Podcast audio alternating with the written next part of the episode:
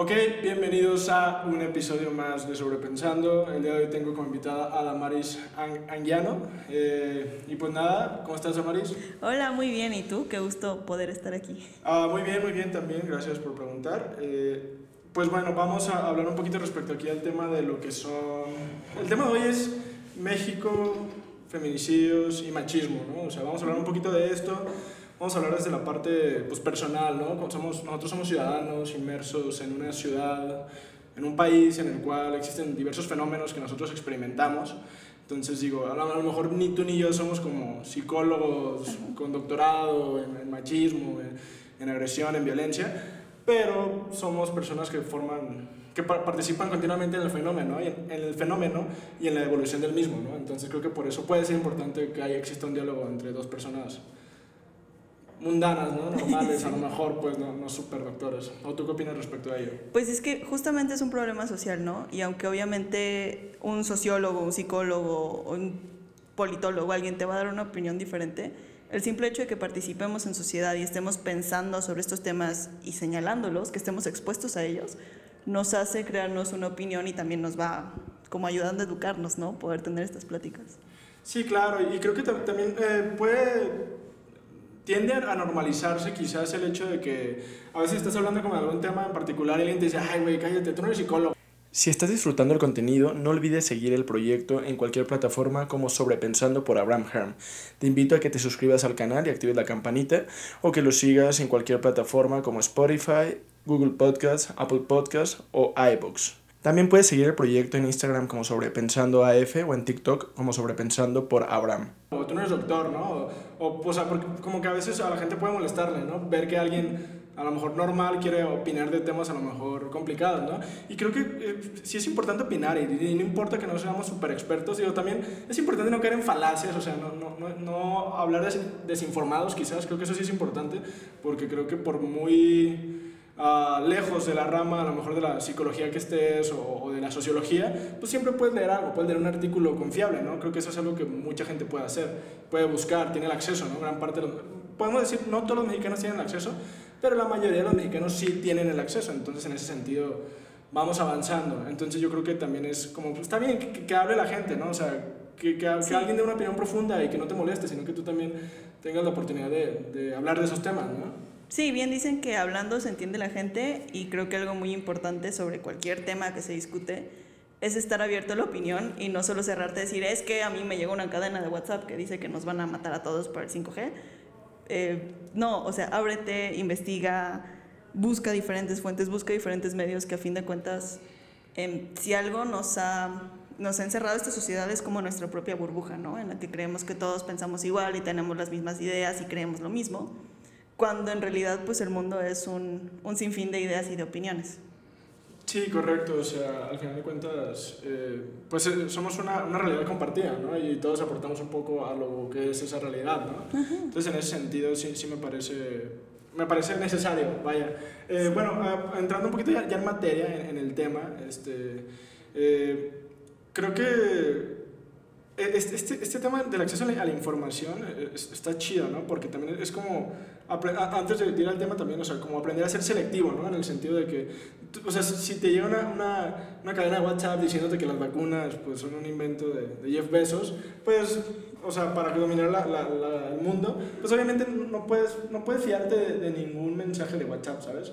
O sea, realmente, porque no es una fuente tal cual, ya no es que te lo mande alguien a lo mejor el autor de la... No sé, o sea, es muy en vivo la, información whatsappera, pues, pero creo que puedes fiarte de alguna, pero solamente si de tu círculo cercano, ¿no? Que sabes que es una persona que a lo mejor maneja información que resulta ser real, ¿no? No, sé, o sea, creo que Yo soy muy de la idea de, de cuestionar todo y también soy muy de la idea de que la curva del aprendizaje se supera mucho más fácil en comunidad.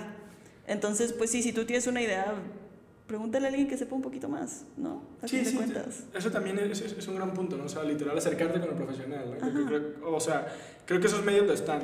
Sí. Entonces digo, nomás como para hablar un poquito de la selección de la información, pues sí, bueno, yo en general yo, yo recomendaría en el podcast del día de hoy que no, no, no leamos información, no tomemos como fidedigna información de WhatsApp.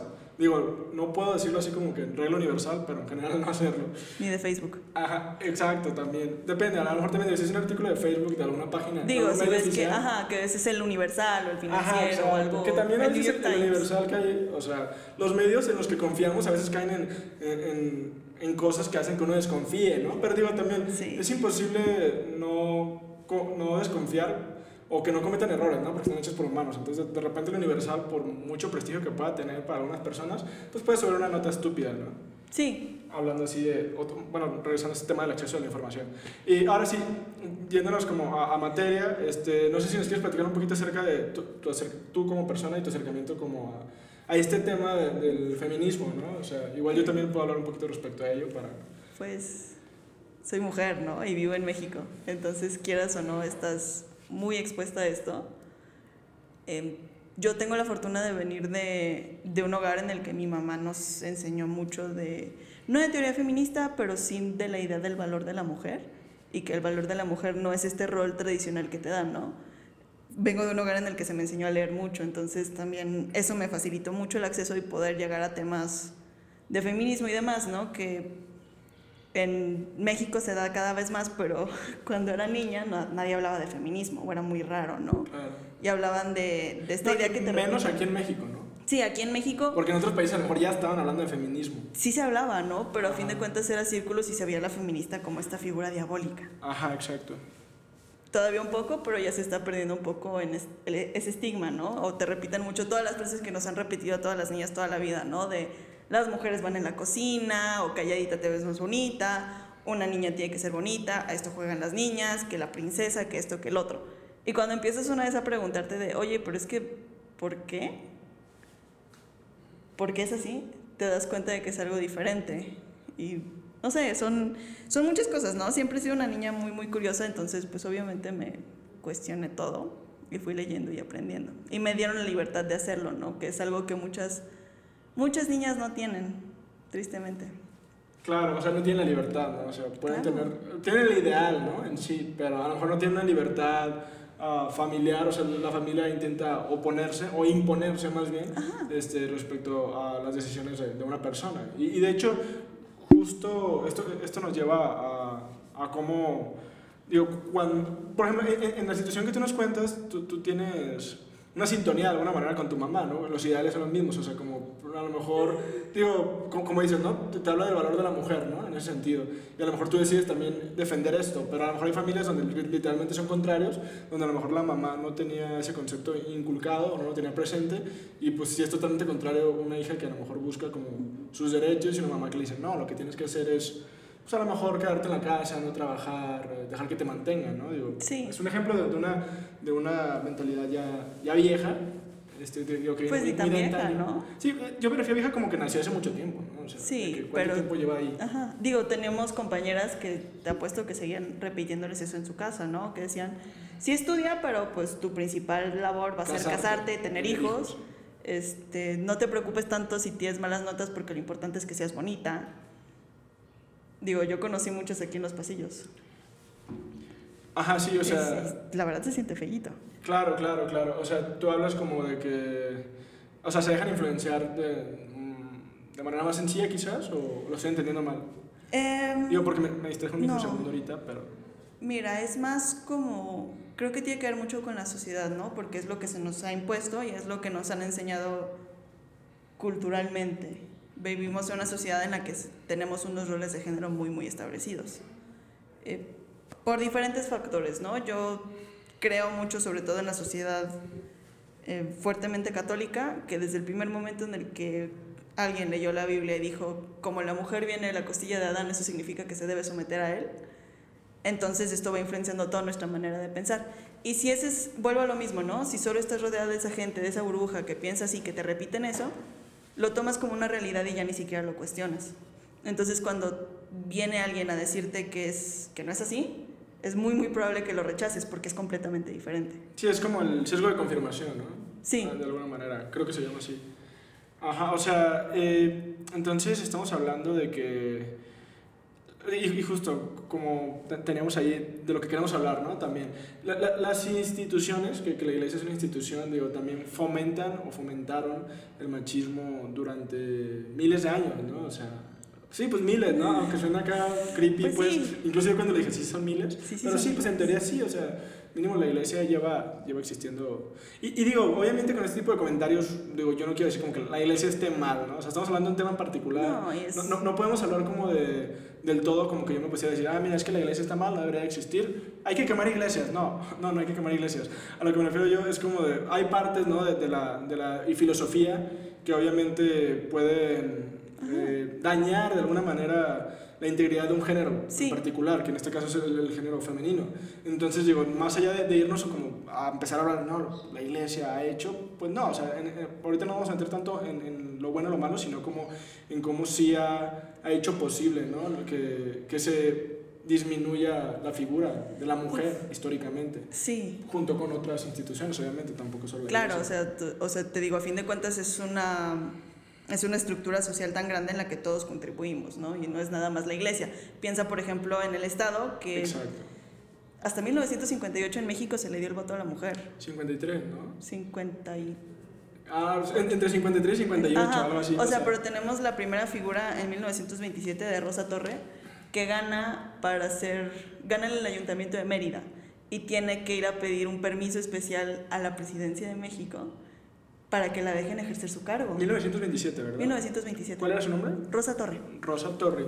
Sí. Torre. Mujer muy importante. Hay muchas sufragistas mexicanas, tienen una historia fabulosa. Fue a, Ciudad de México, era de Mérida y fue a Ciudad de México. Tuvo que pedir, o sea, se hizo toda una discusión, ¿no? Senadores, todo este mundo en este país que estaba apenas naciendo después de la revolución, en la que discutían si una mujer no tiene el derecho de votar, ¿puede estar en el cabildo? Y se decidió que sí, pero que aún así las mujeres no podían votar. Eh, ¿Por qué? Porque, no sé, a lo mejor si su marido les da permiso, lo pensamos, que era lo que pasaba, ¿no? Ya en los 50. Podías ir a votar, podías sacar tu credencial, pero si tu marido, si tu marido o tu padre te daba permiso. O que fue hasta hace... O sea que es lo mismo, ¿no? sí, hasta hace menos de 30 años, una mujer no podía ir a sacar una cuenta de banco por sí sola. Tenía que tener el permiso de su padre, de su hermano o de su marido. Ok, ok, ok. O sea, y fue literal hace no tengo el año exacto, pero fue hace súper, súper poquito que dijeron, oye, ¿cómo una mujer no va a tener una cuenta a su nombre? ¿Cómo? O tienes todavía derechos que se están peleando, ¿no? De la mujer, como acabamos de tener en segunda vuelta una que se aprobara que los productos menstruales no tuvieran IVA. Y se sigue discutiendo que sean de acceso público, que los puedan dar gratuitos. Sí, sí claro, pues de hecho tienen todo el sentido del mundo, obviamente. Sí, pero pues también tienes y eso tiene mucho problema en la educación, que no sea educación sexual y muchos hombres creen que de verdad te puedes aguantar la menstruación. O sea, es como de, güey, yo no controlo el sangrado. O sea, no tengo el poder mental de decirle a mi otro, espérate, ahorita no sangres. O sea, eso sucede así, digo, obviamente, digo, no soy un experto, pero sucede, sucede, puede suceder en este momento, obviamente. Sí, o sea, sí, y no lo controlas porque, pues, a fin de cuentas, me gusta decir que el útero es como su propia mente, hace lo que le da la gana. Sí, porque digo, voy a ser, digo, ya entrando en comentarios random, literal, no me voy a quedar con ganas de hacerlo. Digo, y, y, ahorita cuando lo explicas, yo mismo me doy como la respuesta, pero digo, como ese hecho, ¿no? De, de regalar la, las toallas sanitarias a las mujeres, digo, lo primero que me dio la mente, ok, sí, de hecho tiene sentido, pero luego pensé así como de, ok, si se regalan las toallas sanitarias, a lo mejor también se tendría que regalar el rollo, pero lo dijiste, bueno, a lo mejor eh, digo, como a lo mejor ese factor de la imprevisibilidad del periodo, pues a lo mejor dices, bueno, el rollo mínimo no te puedes aguantar, ¿no? O sea, o sea el, sí te puedes aguantar como el hacer, el cagar, vaya en sí. sí. Que, que, a menos que traigas un chorro súper intenso. Sí, a menos que, ya estés acá de que fuiste a de que fuiste a Sanico y te chingas unos tacos ahí bien raros, este, pues igual puede ser, ¿no?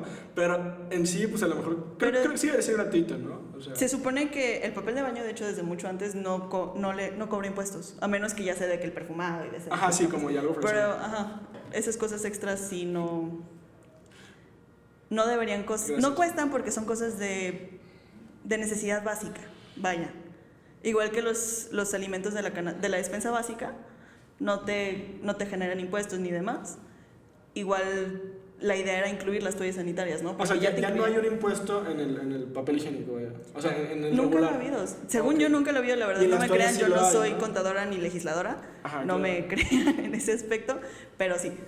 Ah, ok, no, no, no, pero sí, sí entiendo, o sea, al final de cuentas sí, sí creo como que sí, sí, sí debería de, de ser un, a lo mejor, pues que es, es una necesidad, ¿no? O sea, Sí. realmente, o sea, sí debería estar como al acceso de todos. Actualmente, ¿sabes tú si existen así como lugares donde te regalen es- es- ese producto? La toalla sanitaria. Em, Y así como regalan condones, ¿no? En el IMSS. o sea. se supone que ya tienen que tenerlas. Estaba la propuesta de que se tuvieran también en las escuelas. O sea, pero tú no lo has visto así, tal cual, en, en tu vida. Yo no lo necesito, por suerte yo no he tenido que ir a pedirlas. Algo que te puedo decir es, toda mujer, o sea, si llegas y te llega la menstruación y dices, oye, ¿alguien tiene una toalla? 20 niñas te van a ayudar a tu alrededor. 20 mujeres van a voltear y van a decir, yo no tengo, deja de preguntar con mis amigas y te van a conseguir. Te la van a conseguir. O si es de, oye, por ejemplo, en los de, de los baños, ¿no? Que a veces te cobran que 5 pesos Ajá.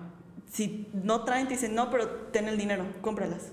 O sea, porque todas sabemos lo, lo estigmatizado que está de repente traer una mancha en los pantalones y lo incómodo que es, porque pues imagínate que vas, pues, miado todo el día, ¿no? O sea, todo manchado, es muy, muy incómodo.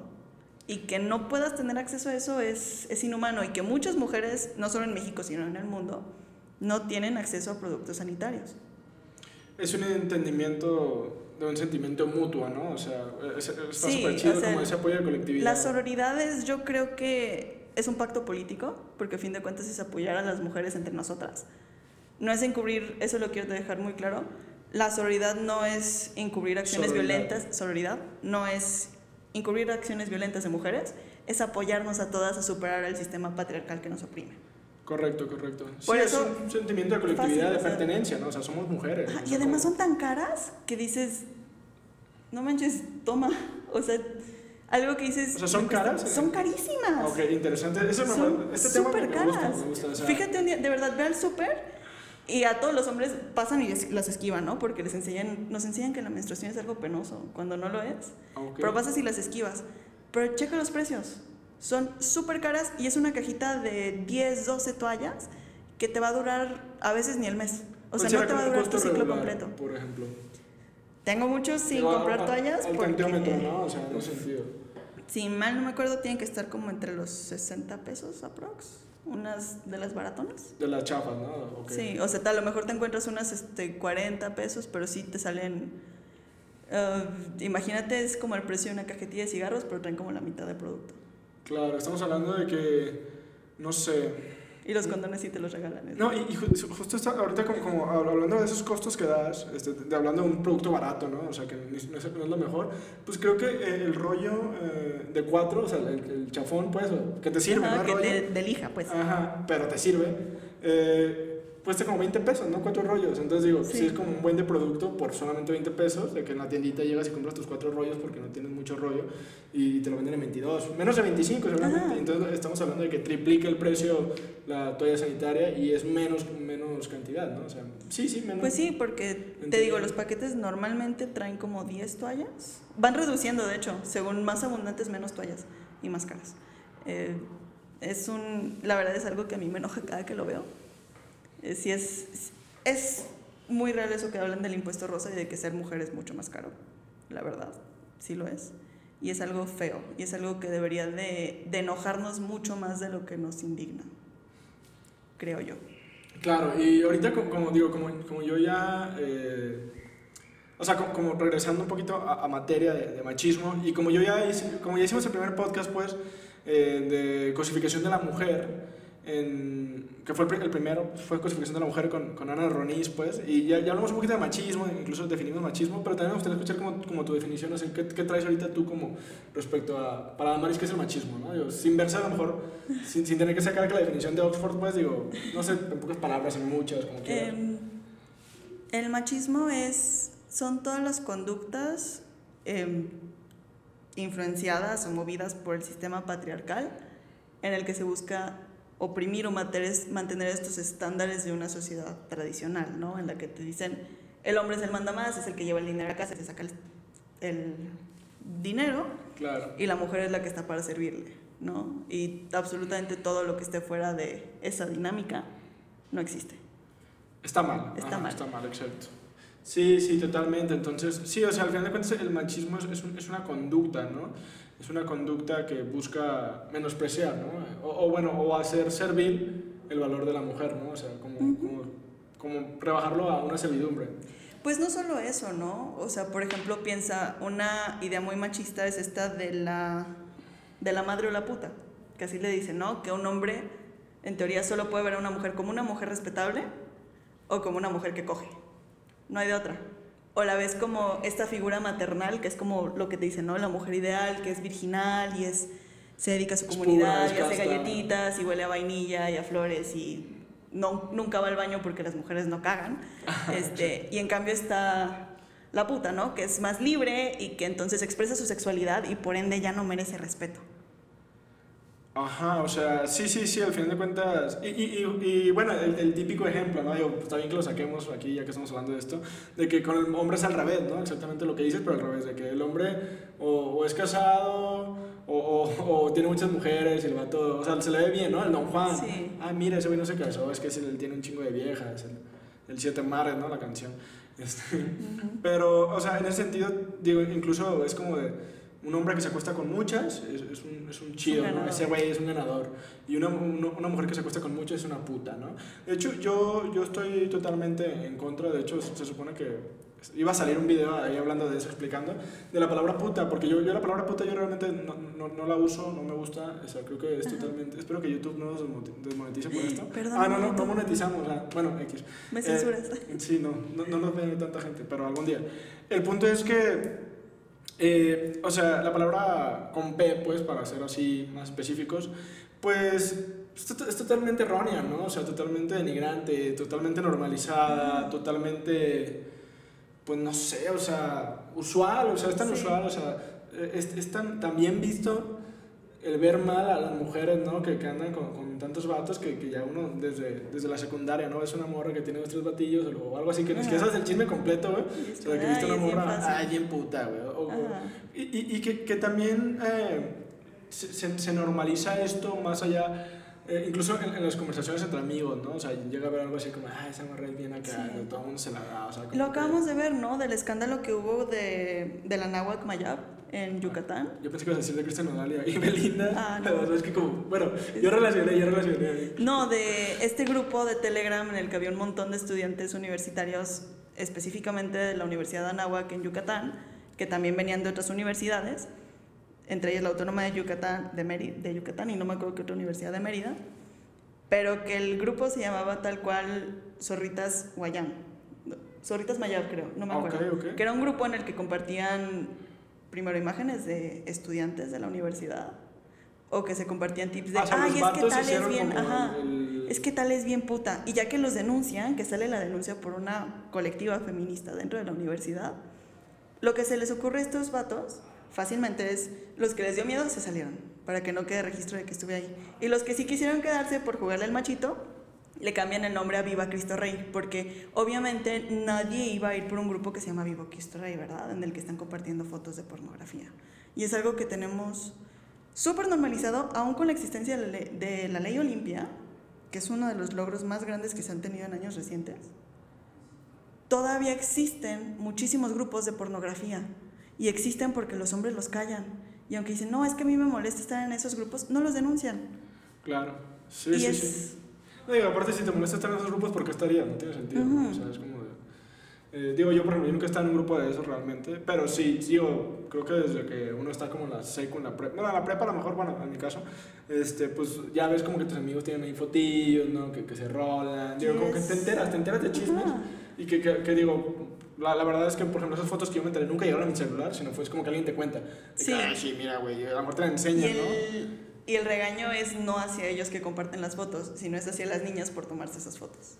Ajá, sí, cor- sí, o sea, ah, en sí creo que no, no es culpa ah, de las niñas, o sea, creo, que sí hay como mucha alevosía y, y, y- alevosía, ventaja, premeditación en los hombres que comparten y hacen, o sea, ya cuando haces un grupo, güey, o sea, una cosa es que como que yo te, yo, yo, yo te enseño a ti, ah, mira, güey, esta foto de, de mi morra, Mm, no. digo, o sea, está mal, pero de todos modos es mal de, pero ya cuando es un puto grupo es como de, what the fuck, o sea, ya, ya se le las manos, como, ya, ya es como una... Pues aunque nada más se las envíes a tu amigo, se las No, digo, enseñes. O sea, porque esa chica tiene toda la libertad de expresar su sexualidad como le venga en gana, ¿no? Como todos tenemos Claro, esa claro. libertad de compartirla con quien quiera, pero nada más con esa persona que quiera. ¿Por qué vas a compartir eso, que es algo personal, con alguien que no te da? Es como si yo llego y te cuento que a Chuchita la bolsearon y yo no me enteré, ¿no? O sea, es un chisme y es algo que a lo mejor ella no quería que se enteraran y yo te lo estoy contando como, Claro, claro, es algo muy personal. como extensión, ¿no? Sí. Y ese es el problema. Sí, justo lo, que- lo, lo que yo quería dar a entender es como de, si por sí está mal ¿no? el hecho de que alguien te la enseñe sin mandártela, o sea, como que a lo mejor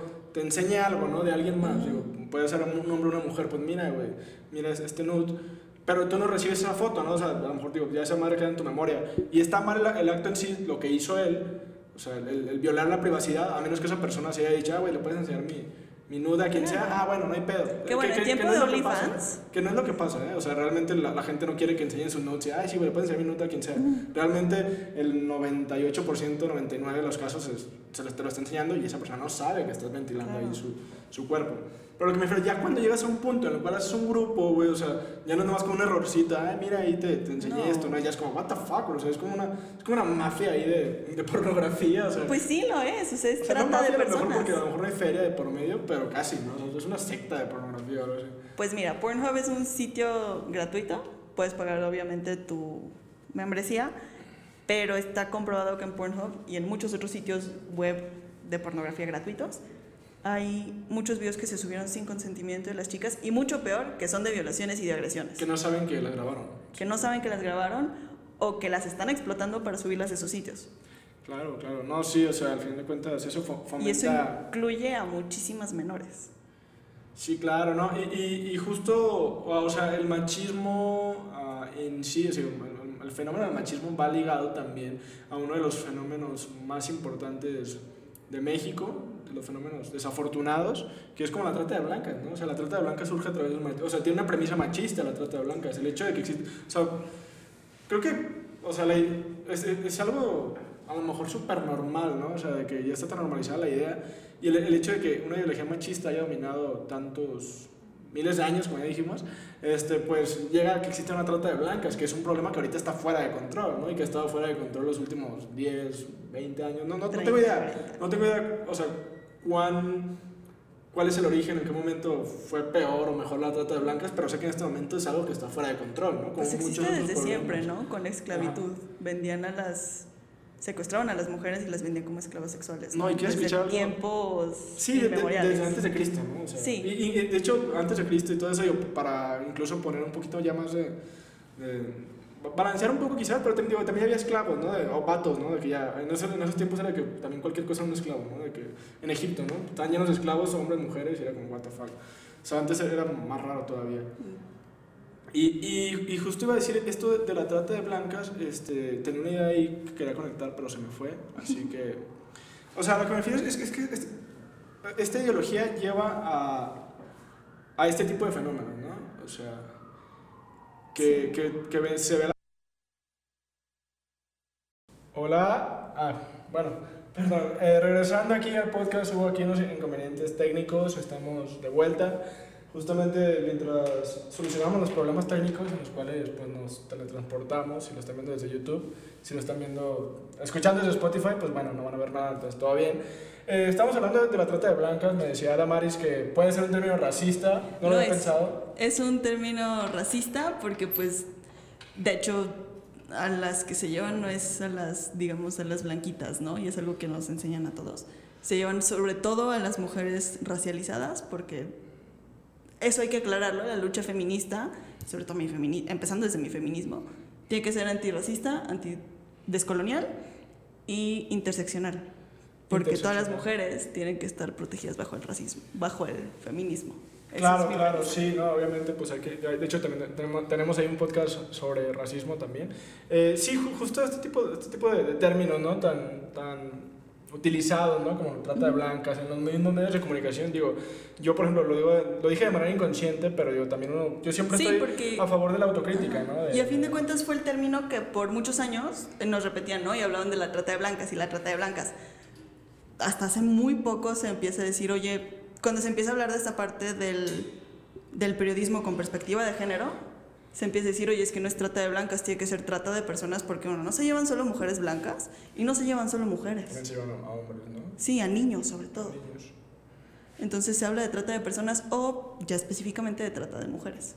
Claro, y, y justo, bueno, ya como corrigiendo, pues sí, o sea, al final de cuentas el fenómenos, fenómenos machistas, o sea, hacen posible pues este tipo de dinámicas, ¿no? Que es la, la trata de personas, que justamente estábamos hablando, ¿no? O sea, y, y de hecho ahí lo, lo, lo, pongo sobre la mesa de que cuánto tiempo lleva esto de la trata de personas, que está, tú, tú, mencionaste, o yo no me acuerdo, de Egipto, ¿no? Incluso, o sea, desde Egipto, desde hace, antes de Cristo, o sea, uh -huh. ya había trata de personas, o sea, y aquí lo que quiero poner sobre la mesa, o sea, más allá del, del género en este, en este comentario en particular, o sea, cuán normal es para el humano, o sea, como, como esto, ¿no? De, de someter a, a a, sí, a someterse a sí mismo. O sea, ahorita podemos hablar de, de, burros, de caballos, de cosas de carga, pero antes en humanos utilizabas a sí mismo para, para cargar, ¿sabes?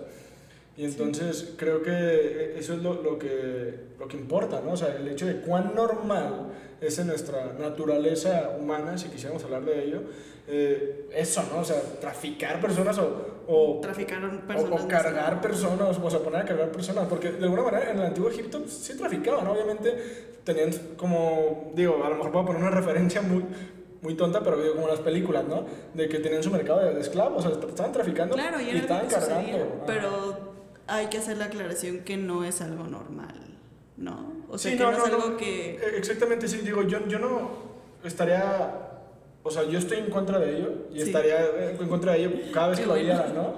Pero lo que me refiero, lo, lo, que me espanta es como, como esta parte oscura del humano. Sí. O sea, como viendo a nivel histórico, digo, también digo, si nos ponemos como más autocríticos, como ya poniendo esta, esta información más a, a, crítica, el hecho de que sabemos, ¿no? Sabemos que, sabemos por medio de la historia que en, en Egipto hace miles y miles de años había esclavos, ¿no? Pero si, si nos queremos poner más autocríticos, digo, ok, me están diciendo a, nivel histórico que antes había esclavos, pero realmente no hay una manera real en que yo pueda saber que hace 3.000 años había hombres esclavizados en, en, Oriente, ¿no? O sea, realmente es, es, una, es, es, una, anécdota, ¿no? Una anécdota que ha trascendido miles, cientos y cientos de años, pero realmente una persona que te puede decir, ah, sí, güey, yo lo vi, sí, la neta en Egipto. Pues mira, ¿sabes? A fin de cuentas tomamos los registros históricos, ¿no? Y como dicen, la historia la escriben los, los que sobreviven, ¿no? Los Ajá, que exacto, es a lo que me refiero. Puede haber una tergiversación, a lo mejor. La historia es, no puede ser objetiva completamente porque a fin de cuentas la escriben sujetos, ¿no? Y los exacto. sujetos somos subjetivos, ¿no? Porque de ahí viene la palabra de sujeto. Eh, pero sí, sí se tiene registro de que se, de hecho incluso hay registros de que se discutió cuando se llega a América y cuando se llega a África, de si las personas, por tener una tez diferente, merecían los mismos derechos, ¿no? Y llega un punto en el que se discute y se dice que los negros se pueden esclavizar porque no tienen alma, porque Cristo era blanco, curiosamente, ¿no? Aunque vivía ah, en también, Medio Oriente. Un gran punto ahí. Sí, o sea, y, y, al final de cuentas, volviendo y, y, y yendo a América, a, a, la otra parte de América, que es Estados Unidos, este, entre las otras partes de América, pues, o sea, ¿cómo, o sea, ¿cómo nace este fenómeno eh, de, la, de los afroamericanos, ¿no? afrodescendientes? O sea, ¿cómo nace? Nace porque... Eh, según la historia, ¿no? En, más o menos en, en, los años 1600, creo que antes de, del descubrimiento de, de, América, no sé, o sea, no, no hay un periodo muy largo, no 100 años antes o 50, lo, los, los americanos este, traen a, o sea, van, van a África eh, y, no, y, y, se traen a como a ellos, ¿no? O sea, a punta de cohete, ¿no? También, o sea, llegan... No, los traen los colonizadores. Se viene junto con la colonización, viene la esclavitud. Se, ah, ok, ya los traía, ya los traía. A los colonizadores sí. anglosajones, ¿no? Obviamente, estamos hablando de aquella eh, parte. Pues mira, también hay que reconocerlo. Apenas en el censo del 2020 se reconoció la raíz afro dentro de México, porque también tenemos tenemos que hablar de la tercera raíz, ¿no? Y digo, ¿quién soy yo para hablarlo? Soy una morra blanquita. Ajá. Pero sí, una parte muy importante de la historia de México también es la historia afro. Y tenemos comunidades de afromexicanos muy fuertes que siguen luchando porque se les reconozca como tal. Entonces, hablar de que en Estados Unidos están los afros y aquí en México todos somos prietos y ya es algo falso.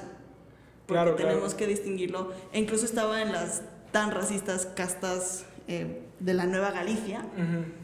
Hablan de, de, que los mulatos y demás, ¿no? Que son descendientes de los negros esclavizados que traen a México. Ajá, sí, no, de hecho, yo, por ejemplo, ahorita, más, más allá de ignorar como al afrodescendiente mexicano, o sea, yo más, más, que nada estoy enterado como de la historia más de Estados Unidos que, que de la de acá, como que... Sí, porque también hay que decirlo que es, es una historia que... Pues tienes, mm, tienes este paralelismos, ¿no? También, digo. En este esfuerzo revolucionario de que todos nos identificamos con el pueblo azteca, que también es un borrado a los pueblos indígenas. De que estás, se elimina completamente, ¿no? engrandeciendo la azteca. Este, fíjate, y toda, toda la parte de la educación, no, digo, a mí me tocó también que decían, somos descendientes del gran pueblo mexica y de, los, de Tenochtitlan y de todo eso, cuando la verdad la gran mayoría de los mexicanos no lo somos. Sí hay una buena parte que tienen esa, esa, esa ascendencia, pero también estamos así borrando a los pueblos originarios, a nuestros pueblos indígenas, y que no nos hablen, por ejemplo, yo me enteré hasta muchos años después que que este, ay, se me olvidó el nombre, pero que muchos de los, de los independentistas eran mulatos. Porque te enseñan que eran criollos, ¿no? Te enseñan que los importantes eran criollos, pero Vicente Guerrero fue negro. Era negro. Y te lo pintan prietito, si bien te va. O sea, no, no, te lo muestran así como con... Pero era un hombre mulato. Y mulato es una palabra racista, también quiero hacer esa anotación. Pero tenemos ya tan olvidada esa tercera raíz que ya ni siquiera lo cuestionamos. Y vemos a un negrito en la calle y decimos, ah, hay que hablarle en inglés, de seguro viene de Estados Unidos. Y es como de, no, güey, soy de Guerrero, ¿no? Soy de Oaxaca, soy de Yucatán, soy de aquí, ¿no? Y Digo, creo que eso tendría que hablarlo más bien alguien que tenga esa raíz, ¿no? Que yo. Sí, claro, sí, estaría interesante como conocer la experiencia. Digo, que, que, sí, sí, se hizo. Se, hizo algo parecido aquí en el podcast, pero no igual. Porque, digo, tengo un amigo, ¿no? Que, que es, moreno, saludos a Moreno. Es, que se apellida Moreno también, ¿no? O sea, es moreno. Pero bueno, el chiste es que un gran amigo, pues él también nos estaba platicando un poquito. Digo, no, no era de eso el podcast, pero sí nos platicó que de repente, pues él sí, a lo largo de su vida sí va a tener este tipo de fenómenos, ¿no? En los cuales, pues ya sabes, o sea, la, gente, no sé, la gente estúpida, si lo quieres ver así, pues hace menos, ¿no? A la gente por el color de piel. Y él nos platicaba, él no es un, un afrodescendiente en sí, pero, o sea, tiene ese problema, ¿no? A lo que me refiero. Eh, y, bueno, el, punto era, o sea, al, final de cuentas, digo, el podcast se llama México, Machismo y feminicidios. Entonces, digo, estamos hablando de México, también esto es importante, estamos hablando un poquito de, la cultura ahí de, de, México, de también, o sea, no solamente el hecho de, de, cómo, digo, al final de cuentas todo esto surgió, ¿no? De, cómo vimos cómo en el humano está inmer, no sé, de alguna manera le ha gustado a gran parte de los, a muchos países, no a todos a lo mejor, yo creo que no a todos, pero gran parte de los países pues te esclavizan, ¿no? O una buena parte más bien. Entonces tú dices, ¿qué pedo? O sea, porque desde hace miles de años están haciendo ese tipo de cosas. Y ahorita lo hacen como ya por, por debajo del agua, ya no es como antes de que pues, el emperador egipcio podía tener ahí a su gente trabajando. Ahorita es como, ah, bueno, somos redes eh, organizadas, que la gente no nos ve y, no sé, o sea, antes era como más, más legal. ahorita no es legal, pero antes era legal, ¿no? Yo Mira, a lo mejor aquí me voy a poner muy política, pero yo creo que los sistemas carcelarios son la versión legal de la esclavitud. Sobre todo, por ejemplo, lo vemos es un problema mucho más grande en Estados Unidos, pero también aquí, que meten a las minorías a las, a las cárceles sin juicio. Ah, ¿En Estados Unidos? Aquí también. Aquí, ok. Eh, pero como, o sea, que los meten se hacen trabajo, se trabajan dentro de las cárceles sin obtener mucha ganancia de fondo y los tienen explotados, a fin de cuentas, ¿no? Aquí las cárceles son un problema completamente diferente y tendremos que hablar de narcotráfico y demás. Ahí hay una mayor pero sí hay un problema que los sistemas carcelarios eh, buscan de cierta, de cierta forma son esclavitud, porque les están privando de su libertad a las personas. Muchos de ellos están ahí sin juicio o por crímenes menores que luego les dan más sentencia, ¿no? Y vemos, supongo que viste Los Miserables, ¿no? Todo el caso de Jean Valjean que dice, me robé un pan y luego duró 20 años que por mal comportamiento y por cualquier excusa no lo dejaban salir, ¿no? Y a fin de cuentas es un, hacen el trabajo que nadie quisiera hacer. Sí, sí, sí, y, y, justo dices como, como que en Estados Unidos nos ponen más a chambear que aquí, ¿no? O sea, de alguna manera, en el sentido de que, o sea, yo, yo también lo, que entiendo de lo que tú dices tú es que como que, y lo que yo entiendo también desde mi perspectiva es como que en Estados Unidos hay una mayor organización, ellos saben más que, como que explotan más porque saben más que pedo como con ellos, ¿no? Sí, son más, digo, son más truchas, son más son, truchas. Son los expertos en volver Y es menos desmadre ellos, digo, como aquí en México, digo, es un desmadre Estados Unidos también, obviamente, pero o sea, a nivel México, pues tú sabes, ¿no? O sea, tiene más de Sí, aquí les tenemos que agregar, a todos los problemas que tenemos, le tenemos que agregar el tema del narcotráfico del crimen y- organizado. y etcétera, etcétera, ¿no? O sea, no nomás eso. Eh, y, y bueno, en, en este caso eh, se me hace interesante eso que dice de las cárceles, porque creo que es una reflexión súper interesante, porque también en un podcast, eh, creo que fue de Creativo con Diego Rosarín, eh, menciona Diego que, que las cárceles de Estados Unidos cotizan en la bolsa. Sí, Y, es, Sí. y el vato, o sea, lo dice de una manera que saca tanto de pedo, o sea, ese vato habla de una manera, O sea, sabes, algo- ¿no? Muy exagerada. te digo, Estados Unidos, las cárceles son privadas. Exacto, o sea, O sea, es como de, güey. Pero porque en O sea, Estados Unidos, de más o menos de tiempos, creo que de Bush para acá, te estoy mintiendo, tal vez. Pero se, se encargaron de privatizar todo, ¿no? Y son como subcontrataciones, que técnicamente son el gobierno, pero técnicamente no. Entonces, si hacen algo mal ellos, no es el gobierno, es esa empresa.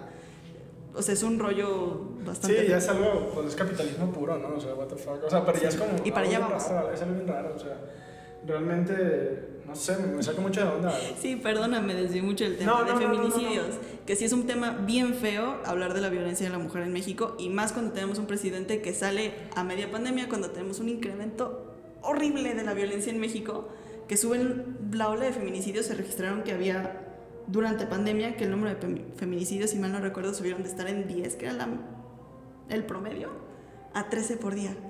Y que tienen que habilitar una línea para hablar de violencia del hogar, o sea, una línea rápida, y que salga el presidente al poquito tiempo que tenía funcionar esa línea a decir que el 90% de las llamadas que llegaban eran falsas. O sea, y que ahorita sale hace unos días a decir, no, pero es que por la ola de violencia que tenemos, vamos a estar hablando aquí de feminicidios y de la violencia contra los periodistas cada 15 días. Cabrón, mejor ponte a trabajar. Perdón, este. No, no, no, se pero es entiende. que, seguramente mucha gente comparte. o sea, tenemos una ola que está creciendo muchísimo de violencia, ¿no? Contra todos. Que las mujeres lo estamos resintiendo en tiempos de pandemia, como estamos encerradas en nuestros hogares, Claro. muchas están expuestas a sus violentadores, a, a sus agresores con mucha más frecuencia y sin la posibilidad de salirse, que ya van mejorando las cosas y ya no estamos todos tan encerrados, pero sí muchas niñas, muchas mujeres se vieron muy violentadas durante el tiempo de pandemia y se siguen viendo muy violentadas. Que de hecho, justamente esto que dices creo que abre la puerta al tema del feminicidio. y lo siento. Eh, pero, o sea, tú dijiste, en pandemia la mujer se ve más violentada totalmente. Y justamente ese es el tema del cual podemos a- a arrancar como para llegar a... la- no, no tanto así como un análisis ahí psicológico, pues no, pero...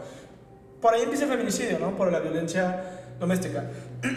y este tema de la violencia doméstica eh, justamente es algo que qué bueno que lo estamos diciendo ahorita porque cuán normalizado estaba la violencia doméstica hace 15 años, hace 10 años, hace, hace nada. O sea, hace nada, en, en- en los 2000, o sea, del 2000 al 2010, eh, todavía era más normal, o sea, era, como, como, como este pedo de, de fumar adentro de, de la... ¿Te acuerdas que antes hacía la raza? Digo, creo que no me tocó así como, como eso tal cual de... No, no, no llegué en el apogeo en el cual la, la gente fumaba dentro de su casa, pero a veces el profe, no sé, me acuerdo que Orihuela, ¿no? Alguna vez nos contó Que fumaban todos ahí. le fumaban adentro de la casa y tú dices, güey, qué pedo, eso suena como bien. Como que no, no entra en tu, en, tu, en, en tu cosmovisión de la vida, porque, güey, Pero piénsalo. clase- Digo, cuando éramos niños. Y lo mismo decían- pasa con la violencia doméstica, lo Ajá, nos decían, ¿no? De niños, y es algo que tienes inculcado y es algo que a mí me ha tomado personalmente muchos años eh, superar o cambiarme esta idea, pero te decían que si a un niño le, si a un niño te molesta es porque le gustas. Y hay que dejar de decirle eso a las niñas, por favor, Uy, porque Ahí tocas un... no wow. manches, o sea, a las infancias es a las primeras que hay que educar, ¿no? Hablar de consentimiento, de no beses a tu compañero, no lo abraces si no quiere, de decir respeta sus límites. Y yo soy muy de la idea que hablando se entiende la gente, ¿no? Y a los niños se les puede hablar, ¿no? Son los que mejor entienden las cosas en muchas ocasiones. No les digan que molesten a sus, a sus niñas de, ay, te gusta, ¿verdad? No, ni siquiera hay que hablar de eso con niños, ¿no? Porque es una parte de, de sí mismos que a lo mejor todavía no exploran y que estamos impulsando o haciendo que exploten, ¿no? Sí, y que sea- volvemos a la sexualización de las infancias y que a las niñas a muy temprana edad ya se quieren ver mucho más mayores, el fenómeno de las lolitas, la trata de niñas específicamente. O sea, es un... Y todo empieza con el... En el kinder o de niños, ay, mira, los noviecitos. Porque Es se como de- pelean. Ajá, o sea... Ajá. O que les jalan el cabello y, ay, es que le Sí, gusta. o sea, se- de- o sea, es que no- nos acostumbramos a, ¿cómo decirlo? A enlazar de alguna manera las conductas violentas a lo mejor al, amor, al amor ¿no? O y no, o sea, idea de que si te golpea te quiere. O sea, sí, ¿A cuántos nos ha hecho daño? O sea, sí, es, algo tan, tan de niños, ¿no? Tan, tan estúpido, incluso ah, hasta, digo, ahorita lo piensas y dices, claro que no, o sea, o sea no tiene sentido.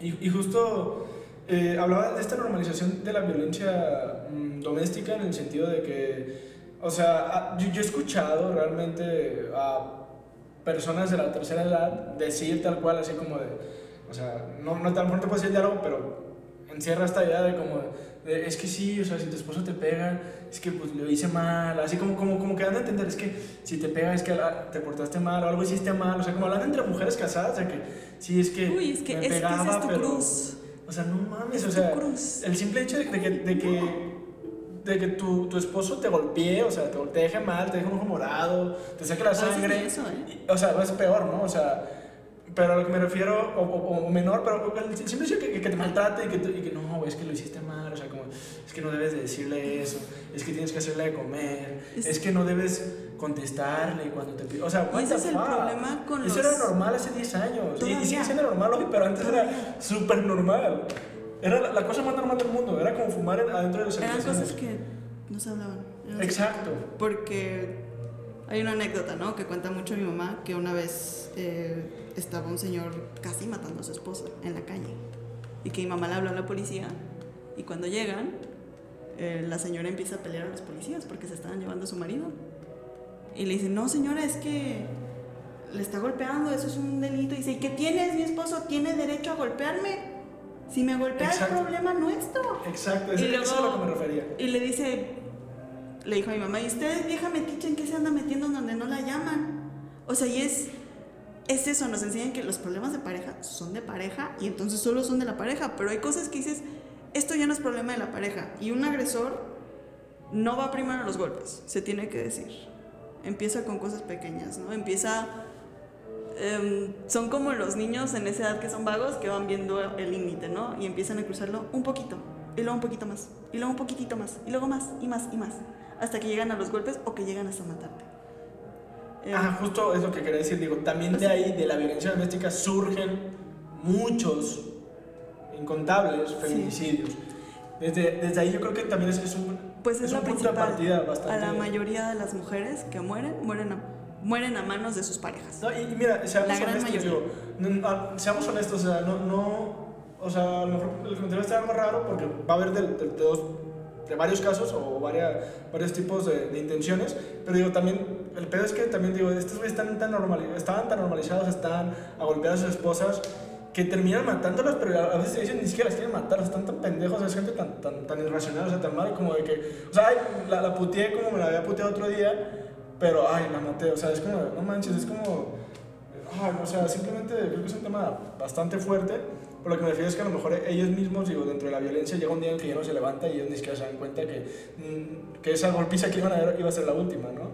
Y de todos modos, pues, o sea, imagínate, o sea, me refiero Fíjate que yo lo veo de, de, otra perspectiva. Es... Es que puede haber de los dos también. O sea, tú me perteneces, ¿no? O sea, esa es la idea del agresor. Es tú me perteneces y entonces yo puedo hacer contigo lo que me dé mi gana. Y si eso incluye destruirte, lo incluye. O sea, pero es... Tú me perteneces al punto en el que yo te puedo quitar la vida si quiero. Eh, sí, eso es... Eso es o sea, eso es... Ese es existe, el existe, existe. Está ahí, está ahí. Ese fenómeno ha estado y está Digo, puede que no sean todos los casos, pero sí está, o sea, existe, está ahí y puede que sean a lo mejor la mayoría de los mismos, ¿no? O sea, la mitad. O sea, es un gran porcentaje de lo que quiero decir. Y, y, es duro, o sea... Sí, mira, a lo mejor esto viene de experiencia propia, pero un agresor lo que va a buscar es controlarte, en todo sentido. Porque busca quitarte tu autonomía y que justamente creas que te mereces esas golpizas, que creas que te mereces esa violencia porque es lo que buscan, buscan tener, buscan someterte, ¿no? Como lo que hablábamos de los pueblos, que buscan tener poder sobre sus enemigos y entonces los esclavizan, o los, o los violan, o hacen algo, o sea, buscan deshumanizarlos para que se sientan menos y crean que no tienen otra alternativa más que aceptar ese trato.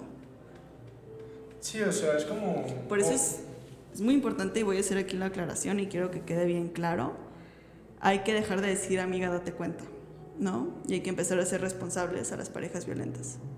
Porque Uf, cada que sales de una relación o que empiezan a ver cosas violentas, te empiezan a decir a ti de, oye, date cuenta, te está tratando mal. Y muchas veces nos damos cuenta. Muchas veces las mujeres que están en esas situaciones de agresión se dan cuenta, pero creen que no hay salida. Muchísimas veces. Les da miedo. Entonces, da muchísimo miedo. De verdad, da muchísimo miedo porque dices, te venden esta idea de que ya no sabes qué te va a pasar y que crees que el único lugar en el que vas a estar seguro es ahí donde te violentan. Porque es ahí donde...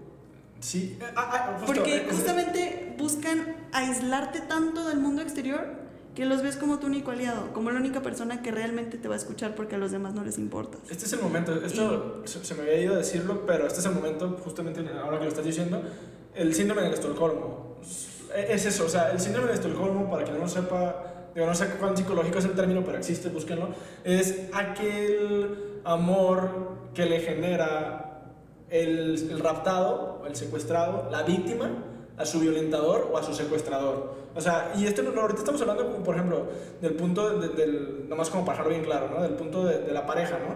Pero yo este, es- este síndrome creo que se, se traslada ahí, se traslada ahí, pero este síndrome surge a veces de que te secuestra un güey que, que no conoces, que, no- que nunca has visto en tu vida y te secuestra y de repente el vato te da migajas de tratarte bien mientras te tiene encerrado, que tú le generas como un amor y dices, Pues ¿sabes es qué? un- Él es mi salvador, ¿no? y Es, un algo así. sentimiento de supervivencia, a fin de cuentas, ¿no? Ah, es un terror psicológico también muy, muy, muy cabrón. Es o sea. horrible. O sea, es horrible estar en, en ese punto en el que realmente dices, es que esto no me está haciendo daño. O sea, de verdad estoy bien, estoy feliz. Y todos los demás a tu alrededor se dan cuenta que no es así y que estás mal y que estás en problemas y en peligro incluso. Y ya que sales, si tienes la fortuna de salir, que muchas no lo tienen, muchos no lo tienen, muchas, eh,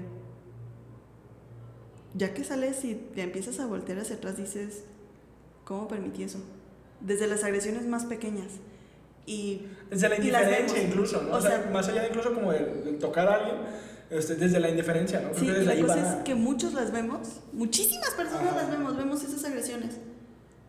E incluso cuando son desconocidos, ¿no? Una chica que le están acosando en un lugar. Muchísimas las vemos, muchísimos hombres las ven y siempre son los que dicen, no, güey, es que a mí dime, porque yo voy y le agarro de golpes al cabrón. Pero cuando están ahí, realmente o son los violentadores o no hacen nada.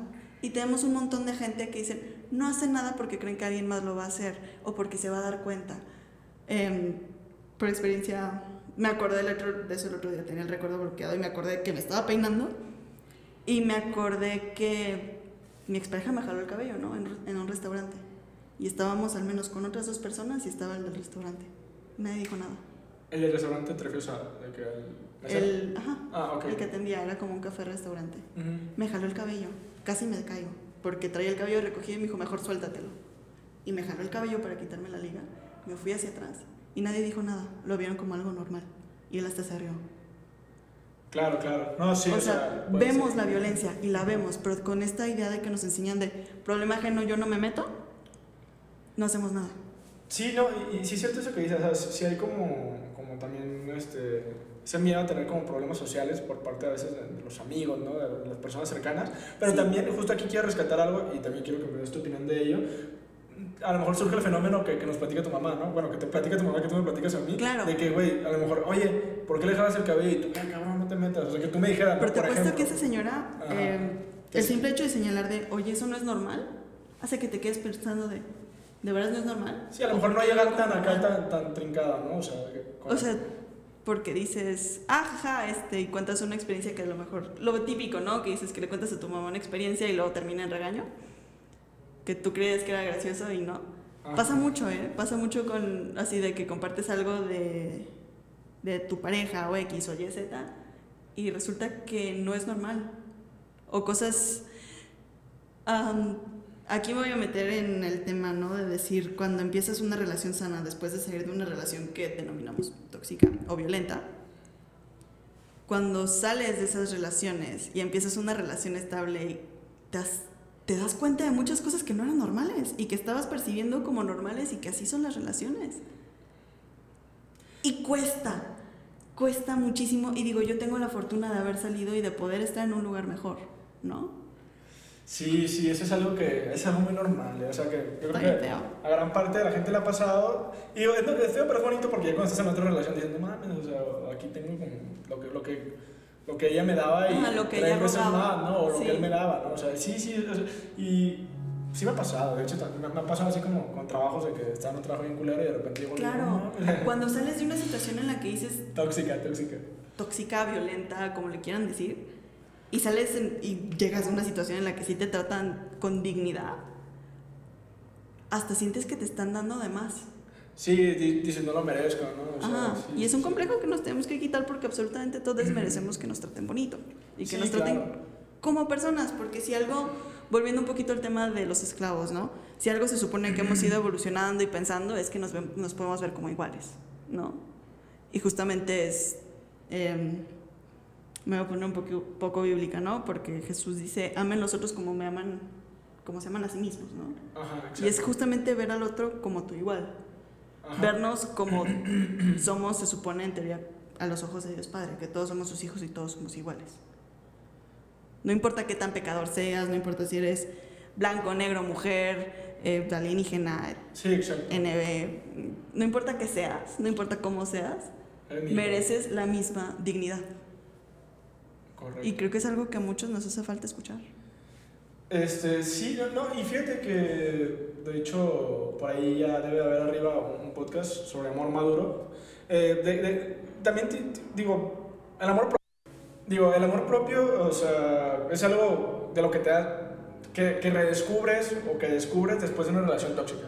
A lo que me refiero es que es, es un tema también como, mm, bueno, si, si tienes también como la, pues a lo mejor el- la sensibilidad, ¿no? De, de entenderte a ti mismo. Digo, obviamente habrá gente que Mira. sale de una relación tóxica y entra a otra, y luego entra Sí. otra, y luego entra otra. Pues es que son ciclos Claro, y son patrones y es lo que conoces, ¿no? Y a fin de cuentas vas por lo seguro porque hay un dicho que dicen las abuelitas, ¿no? Que dice más, más vale malo conocido que bueno por conocer, ¿no? Porque a fin de cuentas no sabes qué te vas a encontrar.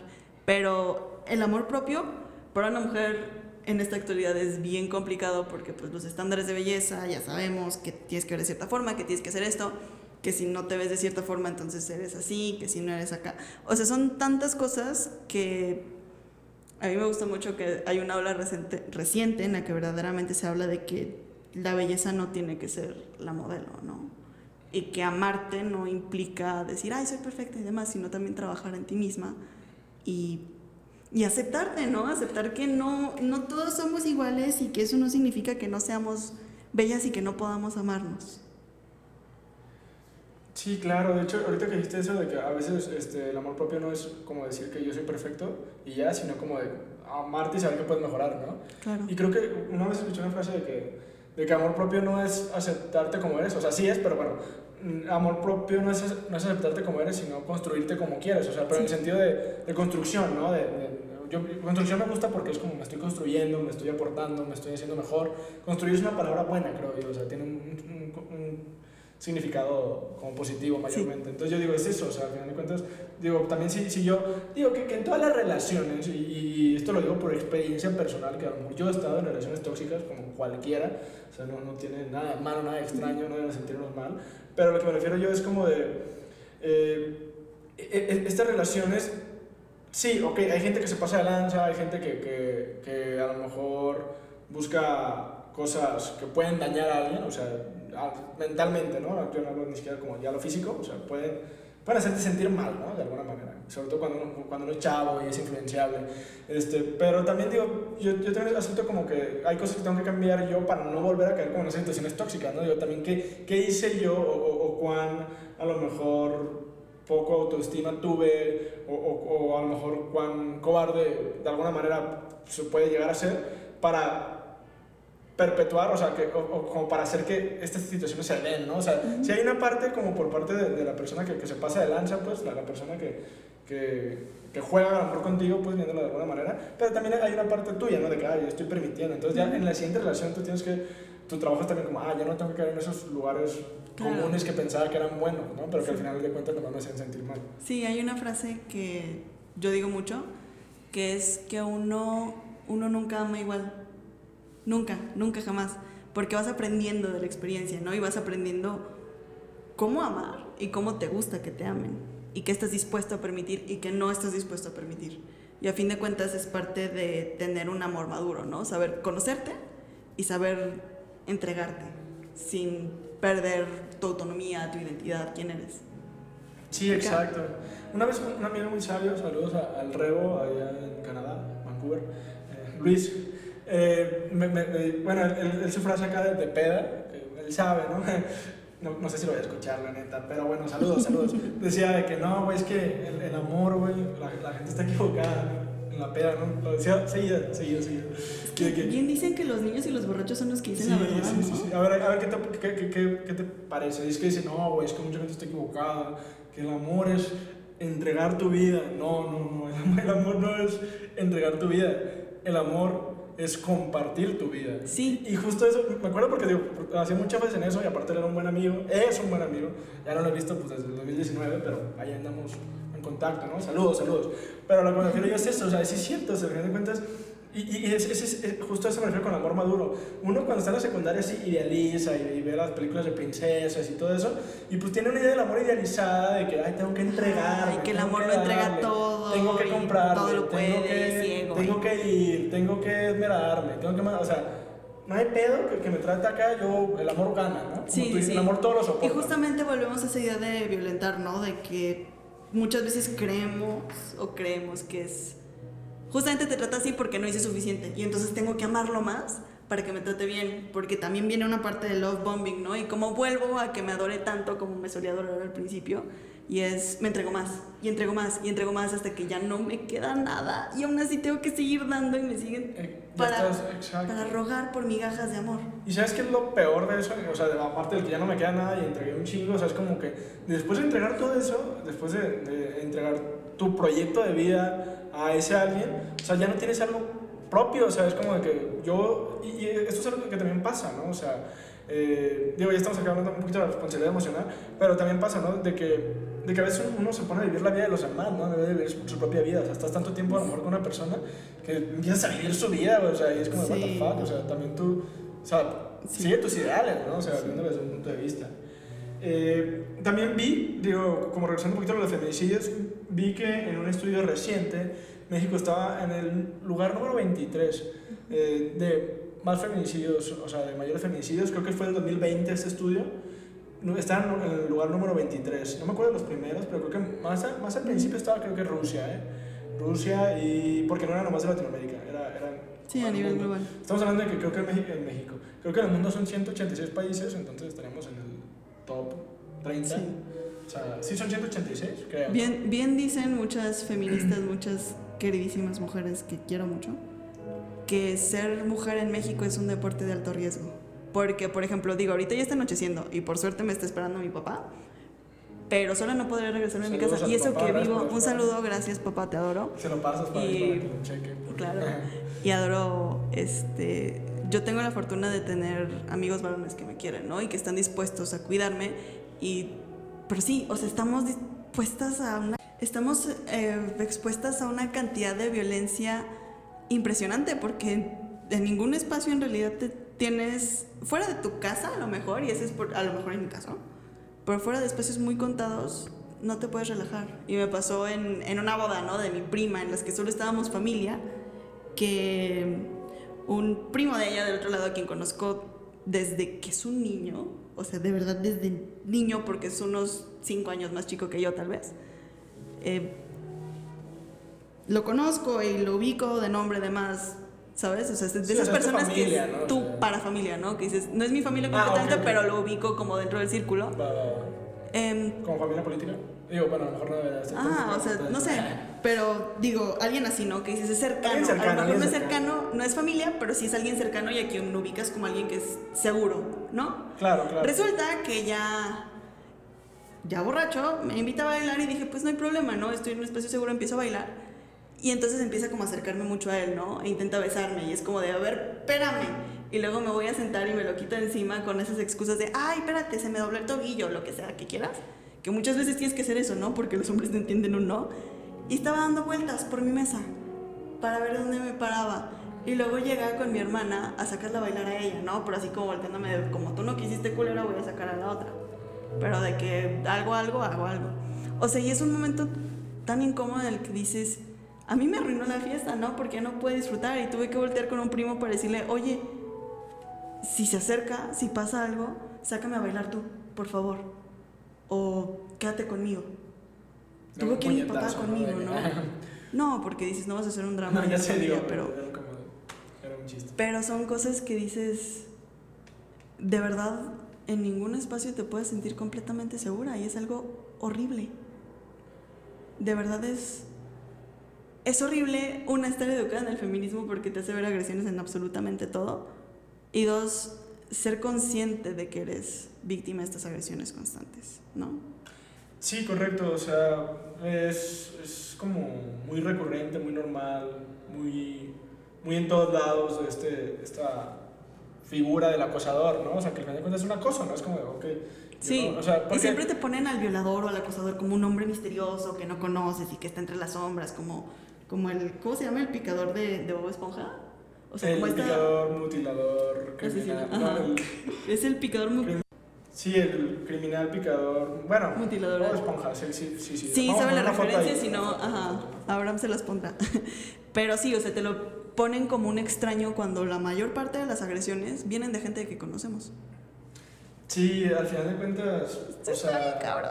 cualquiera puede ser una y de hecho está tan normalizado como el mandarle 20 mensajes a una chava que no te contesta, o sea, ese, ese, es el sí, que es con, conquístala, ¿no? Ese o acaba de pasar, acaba de pasar San Valentín y hablamos de los soldados caídos, que a fin de cuentas es violento declararse a las personas en público. Es violento porque los está, las estás exponiendo los estás exponiendo a que te digan que sí para no dejarte en vergüenza, ¿no? Que es algo que pasa mucho.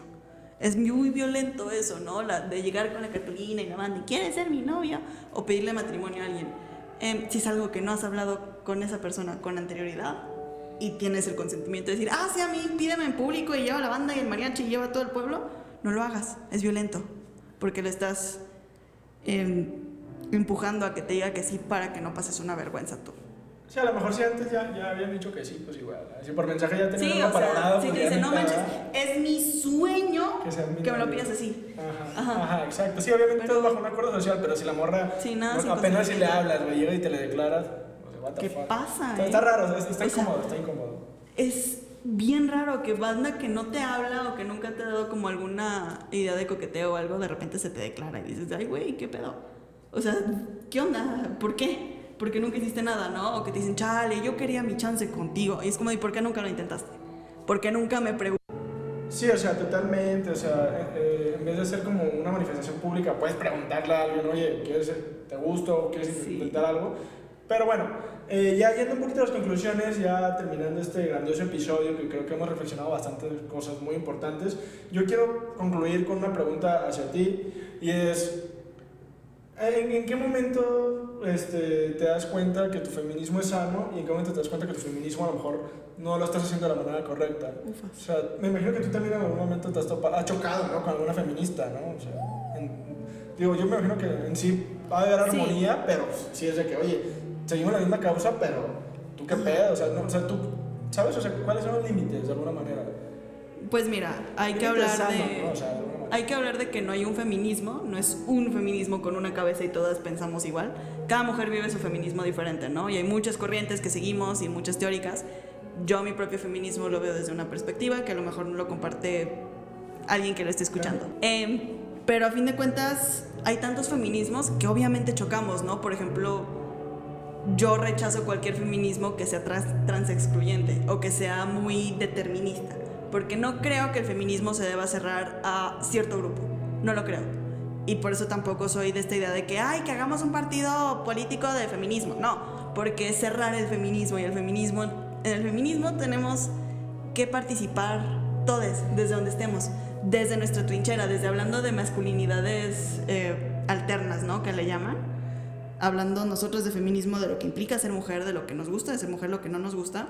Y en el momento en el que empezamos a poner trabas de qué es el feminismo, qué no es el feminismo, este, qué sí entra en el feminismo, qué no entra en el feminismo. Dicen muchas que el feminismo no es madre de todas las causas, ¿no? Y es cierto.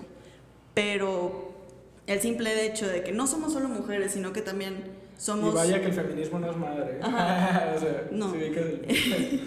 este, pero a fin de cuentas, no podemos separar ser mujer de todo lo demás que somos como personas.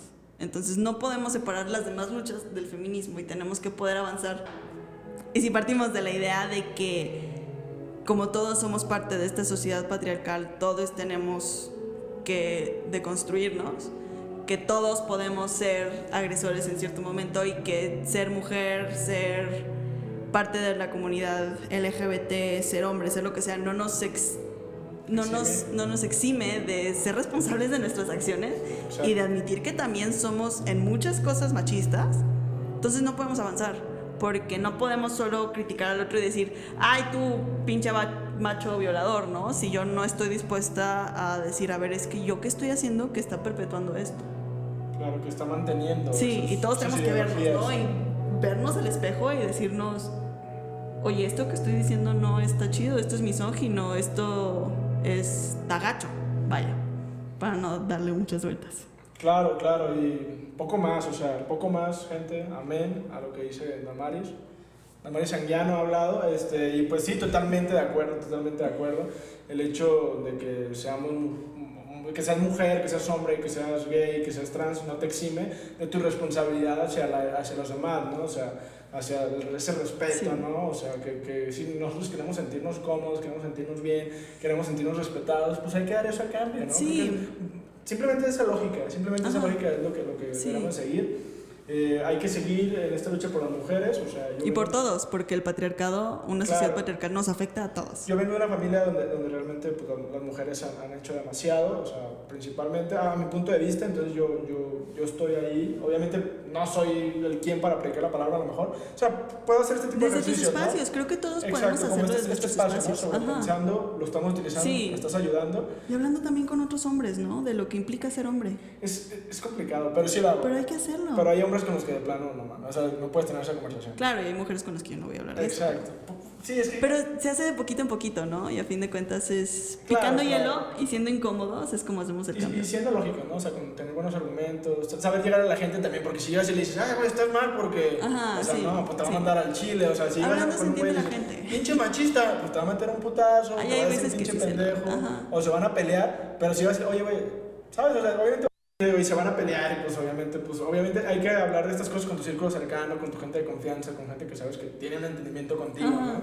Esto es como le dicen a los cristianos, comparte la palabra, comparte, habla de cosas así de, oye, ¿por qué, ¿por qué le pegas a la pared, güey? ¿Por ah, qué le dices a tu amiga esas cosas? ¿Por qué creemos que ¿Por qué le gritas a alguien en la calle, no? O sea, ¿por qué le ah, chiflas? ¿Por qué le dices que a mí? ¿Por qué le estás pisando el coche para que suene? Sí, sí, o sea, al final de cuentas, sí, sí son como varias cosas, ¿no? En ese sentido. Este, pero bueno, ya llegando al final, se nos acaba el tiempo, el día de hoy se nos acabó el tiempo, pero vamos a hacer una segunda parte, espero. Ahí ya con, obviamente, aquí unos, unos cortecillos, espero hayan sido un poco...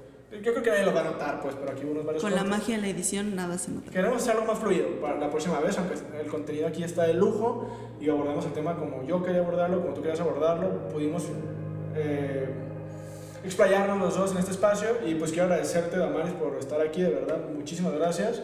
Eh, no sé si quieres dejar algún tipo de red social, alguna este. recomendación, algún libro, algo. Uf. Eh, bueno, muchas gracias a ti por invitarme. Ya viste que casi no me gusta hablar. Eh, y menos de este tema. Va para una segunda parte, una segunda. Sí, queda, claro queda, queda, muy pendiente una segunda parte, ya sabes, teniendo un tema o una extensión. Esto nos da para mucho más. Pero yo recomendaría mucho, digo, si me quieren seguir a mí en mis redes sociales, me encuentran como Damet con dos M's, Damit, Damaris en todos lados. Y también yo recomendaría mucho eh, o ver la TED Talk de Chimamanda Ngozi Adichie o leer su libro que está basado en eso, que se llama Todos deberíamos ser feministas. Es una joyita, de verdad te ayuda a reflexionar tú como persona que estás haciendo en tus zapatos y es un muy buen paso para empezar. Para no meternos y decir, no, lea Simón de Beauvoir y demás algo sencillito, es un libro de 40. Es un libro de 50 páginas, entonces en una sentada te lo avientas o la plática dura media hora, entonces lo escuchas mientras trabajas y aprendes algo. Excelente, ponemos el nombre aquí y agradecemos a todos los que nos estuvieron escuchando. Ahí está la recomendación de Damaris Sanguiano, sus consejos, sus diálogos, sus opiniones que son importantes como la de todos los invitados. Gracias Damaris, ha sido una invitada muy especial como todos los que vienen. Y pues esto fue Sobrepensando, gracias por escucharlo, ya saben, pueden escucharlo en Spotify, YouTube, Apple Podcast, Google Podcast y Facebook también ahí está, Sobrepensando por Abraham, búsquenlo como Sobrepensando por Abraham, esto fue todo, nos vemos en el siguiente episodio, hasta luego, cuídense, saludos.